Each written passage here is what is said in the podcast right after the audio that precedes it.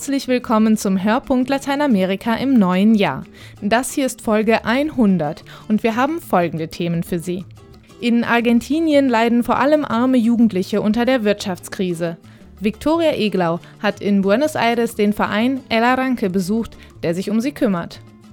Quinoa wird als Lifestyle-Produkt bis nach Europa exportiert. Bringt das Reichtum? Sandra Weiß war bei einer Quinoa-Ernte in Peru dabei.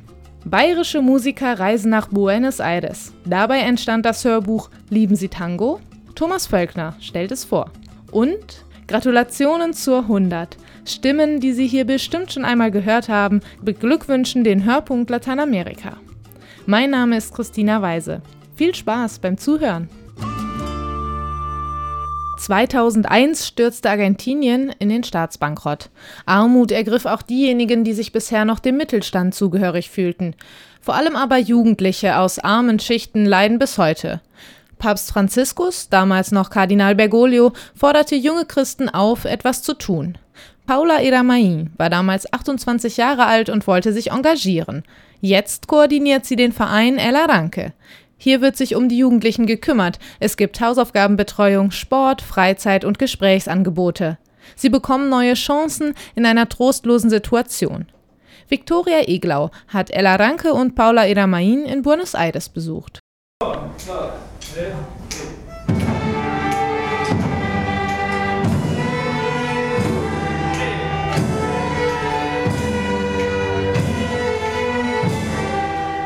Donnerstagabend in einem Kulturzentrum mitten in Buenos Aires. 30 Mädchen und Jungen üben auf ihren Geigen, Celli und Percussion-Instrumenten. Das Orchester gehört zum Verein El Arranque, was so viel wie Starthilfe oder Anschub bedeutet. Eine mädchenhafte Frau Anfang 40 hört der Orchesterprobe zu. Paula Ida Main ist Koordinatorin und Mitgründerin von El Arranque. Die Starthilfe für Hunderte von Jugendlichen begann vor zwölf Jahren, als Argentinien den Staatsbankrott erklärte und die schwerste Krise seiner Geschichte erlebte. Die Zahl der Armen schnellte damals dramatisch in die Höhe.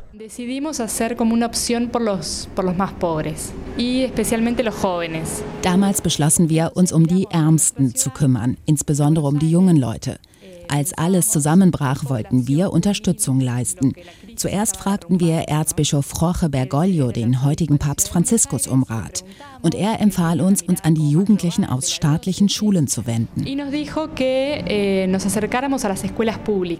Paula Ida Main gehörte damals einem katholischen Frauenorden an und hatte ein Armuts-, Keuschheits- und Gehorsamsgelübde abgelegt. Gemeinsam mit anderen Ordensmitgliedern folgte sie dem Rat Bergoglios und begann, Freizeitangebote für Schüler staatlicher Schulen zu entwerfen. Deren Familien waren von der Krise besonders stark betroffen. Lo que pensamos en un primer momento era ofrecerles un espacio recreativo. Unsere Idee war, einen Treffpunkt für junge Leute zu schaffen, einen Ort der Entspannung, zum Spaß haben und Nachdenken mit Kunst, Tanz und Sportangeboten. Auch Ferienlager veranstalteten die Initiatoren von El Arranque. Bei ihren Gesprächen mit den Jugendlichen stellten sie fest, dass viele von ihnen große Probleme in der Schule hatten. Seit 2004 ist daher die Hausaufgabenbetreuung eine der wichtigsten Aktivitäten des Jugendtreffpunkts. Paula Ida Main entschied sich vor sechs Jahren, ihren Orden zu verlassen. Sie hatte inzwischen Psychologie studiert, verliebte sich und lebt in einer Beziehung. Doch weiterhin engagiert sie sich bei El Arranque für Jugendliche zwischen 13 und 19 Jahren, die nicht auf der Sonnenseite von Buenos Aires geboren wurden. In Buenos Aires ist der Reichtum ungerecht verteilt. Es gibt Leute, die im Wohlstand leben, aber es gibt auch Elendsviertel, in denen viele Menschen auf engem Raum zusammengepfercht sind. Hinter der Schönheit und dem Kulturleben dieser Stadt verbirgt sich auch viel Armut. Viele der rund 200 Jugendlichen, die zu El Arranque kommen, haben Eltern, die in unqualifizierten Jobs arbeiten, etwa als Bauarbeiter oder Hausmeister. Der Verein unterstützt die Schülerinnen und Schüler bei ihrer eigenen Berufsentscheidung und ermutigt sie, eine Ausbildung oder ein Studium zu beginnen, das sie sich vielleicht selbst nicht zugetraut hätten.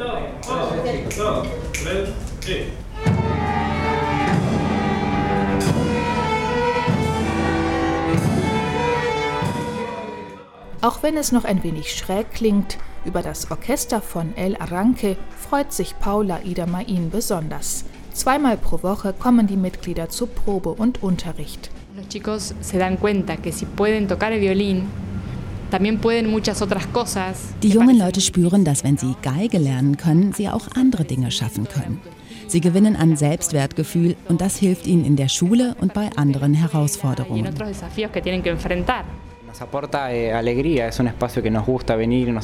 El Arranque bringt Freude in unser Leben. Wir kommen gerne hierher. Ich freue mich immer schon Tage vorher auf die Orchesterprobe.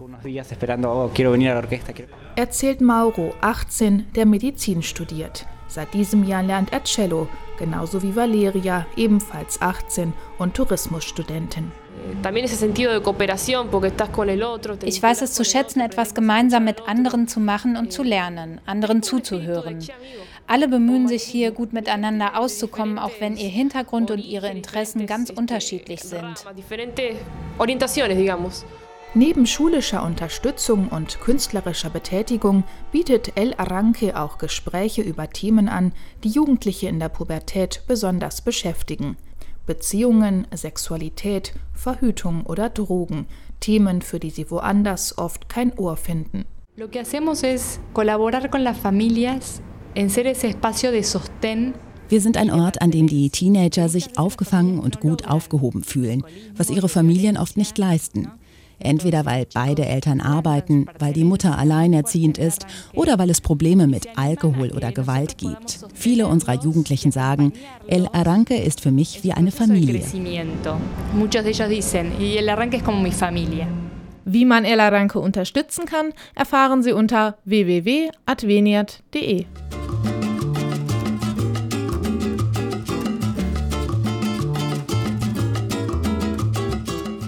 Das Gold der Anden.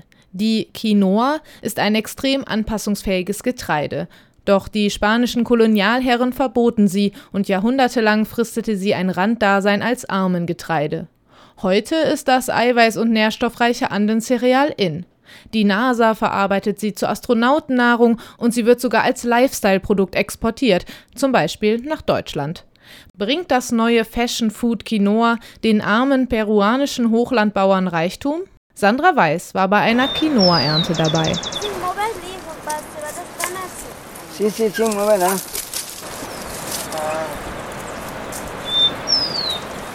Wir sind zu Besuch bei Familie Garra in den peruanischen Anden. Heute sind alle im Einsatz, vom Enkel bis zum Opa, um Quinoa zu ernten. Ein jahrtausendealtes Fuchsschwanzgewächs in leuchtenden Farben von beige über rot bis schwarz. Die festen Halme erinnern ein bisschen an Hirse, nur viel größer. Es ist die erste Quinoa-Ernte der Garra seit vielen Jahren. Patriarch Flavio Garra ist sehr zufrieden. Mira, señorita, ahora la, la quinoa estamos cultivando porque es la mejor alimentación dentro de todos los alimentos. Wir bauen Quinoa an, weil sie das beste aller Nahrungsmittel ist. Diesmal habe ich mit Gottes Hilfe eine gute Ernte eingebracht und ich will nächstes Jahr wieder Quinoa anbauen. Schon unsere Vorväter kannten die Quinoa, aber das war eine andere, wilde Sorte, die lange nicht so ertragreich war und sehr bitter, weshalb man sie gut schrubben und waschen musste. Diese hier wäscht man einmal wie Reis und dann kann man sie kochen. Schon die Inkas wussten die Qualitäten der Quinoa zu schätzen, wie Edilberto Torres von der Bauernorganisation Corpapa erklärt. Doch die Spanier verbannten sie als Teufelszeugs. Die Bauern verarmten, es kam zu Hungersnöten und Nahrungsmittel mussten importiert werden. Die alten Getreidesorten wie Quinoa und Kiwicha bildeten seit Jahrtausenden die Grundlage für die Ernährung der Andenvölker. Man hat Hinweise auf sie schon in der andinen Urkultur von Tiwanaku gefunden. Die Quinoa ist sehr anpassungsfähig und hat viele Proteine, Mineralien und Vitamine. Sie ist für die Entwicklung der Kleinkinder sehr wichtig. Doch die Eroberung durch die Spanier brachte einen Einschnitt. Die Spanier verboten den Konsum der alten Sorten, die nur noch als Viehfutter dienten, und sie förderten den Weizenanbau. Später dann änderte sich die Konsumgewohnheit der Peruaner durch die wirtschaftliche Öffnung und die Werbung für Importprodukte wie Reis und Nudeln.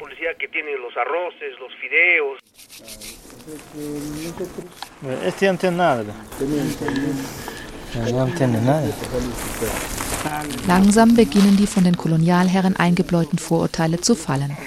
Bei den Garras fassen alle mit an, um die reifen, trockenen Körner aus der Rispe zu streichen. Anschließend wird die Spreu vom Korn getrennt. Selbstverständlich alles per Handarbeit. Hier oben in den Anden hilft der Wind dabei. Wenn Bauer Garra aus einer Höhe von einem Meter die Körner aus einer Schüssel auf eine darunter gelegene Plane fallen lässt, trägt der Wind die Spreu davon. Aus dem fertigen Korn kocht Ehefrau Elsa dann einen leckeren Eintopf. Primerita hervido el caldo, el, el agua, ahí echa zanahoria, ich mache eine Hühnersuppe mit Quinoa. Zuerst koche ich das Wasser, dann kommen die Möhren dazu, das Gemüse, danach das Fleisch und zum Schluss die Quinoa und Kartoffeln. Dann wird alles zusammen gekocht. Die Quinoa hilft meinen Kindern, groß und stark zu werden. Doch nicht nur die Ernährung der Familie wird durch die Quinoa verbessert, sondern Bauerführer Torres setzt auch darauf, dass die Quinoa den verarmten Andenbauern Wohlstand bringt. In den vergangenen Jahren hat sich Peru zu einer gastronomischen Vitrine entwickelt. Und dank dem Engagement hervorragender Köche wurden dabei die alten Sorten wiederentdeckt und bekamen plötzlich Status. Der Preis für Quinoa ist gestiegen und ich bin überzeugt, dass die Quinoa und die anderen traditionellen Nahrungsmittel ein Werkzeug sein können, um die Armut zu überwinden und Wohlstand zu erzeugen. Das hofft auch Bauer Flavio Gar. Für den nächsten Erntezyklus jedenfalls plant er Großes. Ojalá que, como se llama, pues como tengo semilla ahora ya, por lo menos si quiero una Kommendes Jahr will ich einen Hektar Quinoa anpflanzen, denn sie erzielt überall einen guten Preis. Man kann sie sogar exportieren. Dieses Jahr reicht es mir gerade für die Familie und für neues Saatgut. Aber ich bin mir sicher, dass diese Quinoa auf dem Markt erfolgreich ist und viele Käufer finden wird.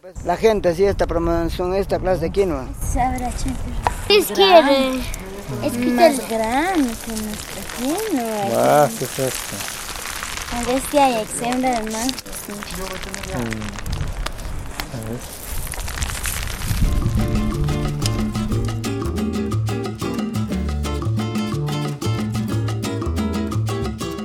Was geschieht, wenn eine Handvoll Musiker aus Bayern sich auf den Weg nach Buenos Aires machen, um dort den Tango zu studieren? Die Weltmusikspezialisten der Formation Quadro Nuevo waren auf der Suche nach den Wurzeln und den Spielarten jener bekannten Musikrichtung, die beinahe stellvertretend für Argentinien und die argentinische Hauptstadt steht. Von dieser Reise berichtet ein gerade erschienenes Hörbuch. Mein Kollege Thomas Völkner stellt es Ihnen vor. Fünf Musiker, die schon viele Jahre lang Motive, Themen, Melodien aus ganz unterschiedlichen Musiktraditionen studieren, sind nach Buenos Aires aufgebrochen. Ihre Motivation lässt sich gut auf den Punkt bringen. Wir sind hier, weil wir alles über den Tango wissen wollen und wir sind total neugierig, wie er hier heutzutage klingt. Wir wollen uns kopfüber in die Stadt stürzen und jeden Abend Livebands hören. Und wir wollen endlich den Tango mal so richtig argentinisch spielen können.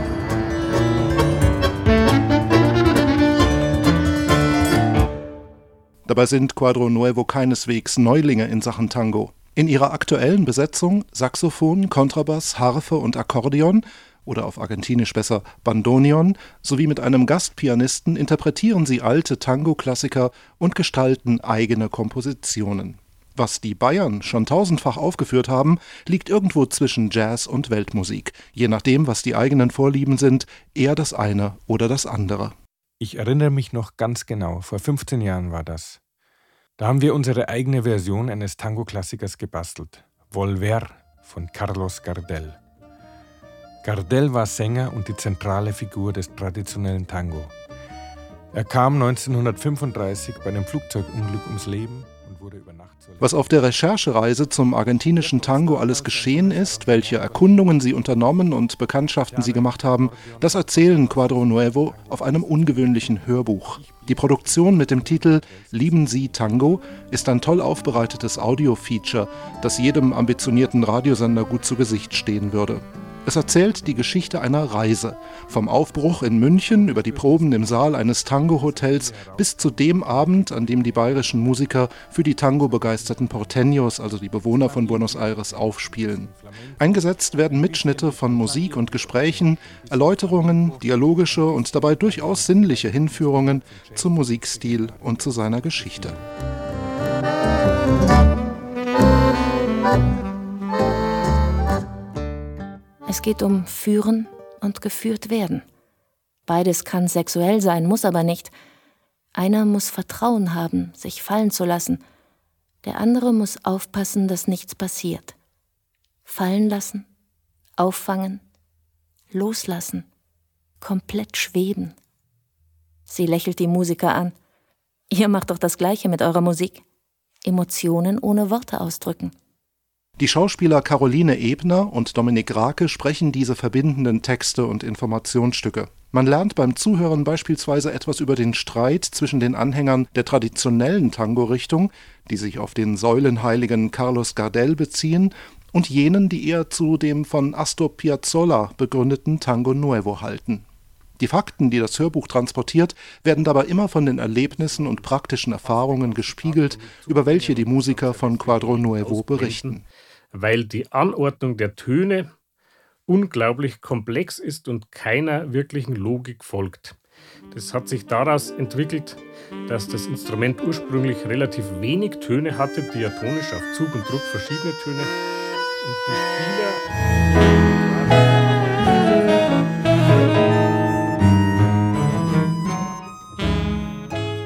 Gewiss, es ist schon viel über Tango geschrieben und erzählt worden. Und gewiss könnte man die Musik von Quadro Nuevo auch auf den reinen Musikalben oder bei Livekonzerten genießen. Was das Hörbuch ausmacht, das ist die sympathische Schilderung einer respektvollen Annäherung. Die Musiker wissen einerseits, was sie können, andererseits ahnen sie, dass sie sich sehr anstrengen und erst einiges lernen müssen, wenn sie die Argentinier von ihrer Interpretation des Tangos begeistern wollen. Der echte Höhepunkt der Erzählung ist denn auch jener Moment, an dem die Bayern einen ausgewiesenen Tango-Profi einladen, zu ihrer eigenen, mehr als achtminütigen Komposition spontan zu tanzen.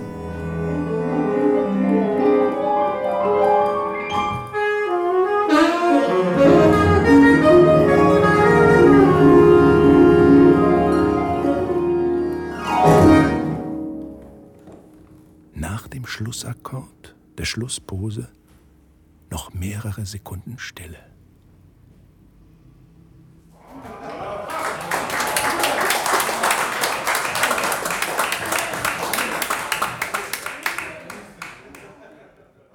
Das Hörbuch Lieben Sie Tango ist im Verlag Steinbach Sprechende Bücher erschienen. Der empfohlene Preis der CD liegt bei 15,99 Euro. Alternativ auch als Download auf verschiedenen Händlerportalen erhältlich.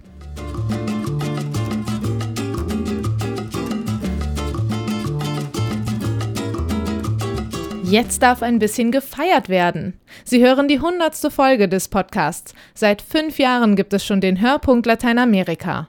Und mit ihm viele Korrespondenten, die ihn regelmäßig mit spannenden Beiträgen aus Deutschland, Lateinamerika oder der Karibik bestücken. Herzlichen Glückwunsch!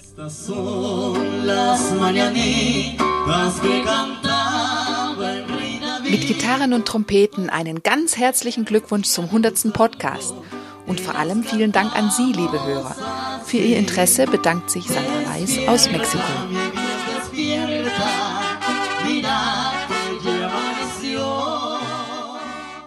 Felicitaciones an Adveniat zu 100 Ausgaben des Podcasts Hörpunkt Lateinamerika. Es ist, wie ich finde, eine wunderbare Sache, Menschen zuzuhören, wenn sie selbst über ihre Anliegen, über ihre Sorgen und Hoffnungen erzählen. Im Idealfall, und der tritt bei Hörpunkt Lateinamerika zum Glück immer wieder ein, erhält man auf diesem Weg ziemlich unmittelbaren Zugang zu Lateinamerika und seinen Bewohnern, zumindest aber einen anderen Zugang, als ihn Texte und Bilder liefern können. Ich bin jedenfalls sehr gespannt auf die akustischen Begegnungen in den kommenden 100 und mehr Podcast-Ausgaben. Thomas Völkner aus Leipzig. Herzlichen Glückwunsch zur 100. Podcast-Folge. Ich bin so froh, dass es den Podcast noch gibt. Mein kleines Baby sozusagen. Ich durfte es für die ersten zwei Jahre moderieren und produzieren. Es hat mir immer so viel Spaß gemacht. Ich wünsche mir noch ganz viele Folgen und alles Gute für das Advenia-Team. Julia Mahnke und ich grüße derzeit aus Eugene, Oregon in den USA. Lateinamerika ist ja ein Riesenkontinent und ein Kontinent, auf dem wahnsinnig viel passiert. Viele, viele spannende Sachen gehen da ab und es gibt immer wieder auch gute Geschichten. Das macht wirklich Lust darauf, mehr zu hören, mehr Geschichten von Mexiko bis Feuerland und deshalb ist es nur gut, dass es den Hörpunkt Lateinamerika gibt. Herzlichen Glückwunsch zum 100. Hilde Regenita aus Köln. Für mich ist es ein Vergnügen, den Hörpunkt zu hören. Ein bisschen das Tüpfelchen am Ende der Arbeitswoche, so mit äh, einem Stück Lateinamerika nach Haus zu gehen. Und wenn ich jetzt da, da, da, da so die Erkennungsmelodie höre, ist das äh, für mich immer schon so ein Startzeichen in gute Laune hinein. Und es gibt sehr viel, was ich einfach am Hörpunkt schätze. Zum einen so, dass Lateinamerika zur Sprache kommt, bemerkenswerte, beeindruckende Menschen aus Lateinamerika. Ich denke immer wieder, Donnerwetter, was diese Projektpartner von Adveniat und auch die ganz einfachen Leute, einfache Leute in Anführungszeichen, die zur Sprache kommen, in ihrem Leben leisten und wie sie ihr Leben meistern. Das finde ich einfach Chapeau, Hut ab. Michael Huhn, Referent für Hochschulen und pastorale Ausbildung bei Adveniat. Das war sie, die hundertste Folge des Hörpunkts Lateinamerika. Vielen Dank an Viktoria Eglau, Sandra Weiß und Thomas Völkner für ihre Mitarbeit. Und danke an Sie fürs Zuhören. Mein Name ist Christina Weise. Auf Wiederhören.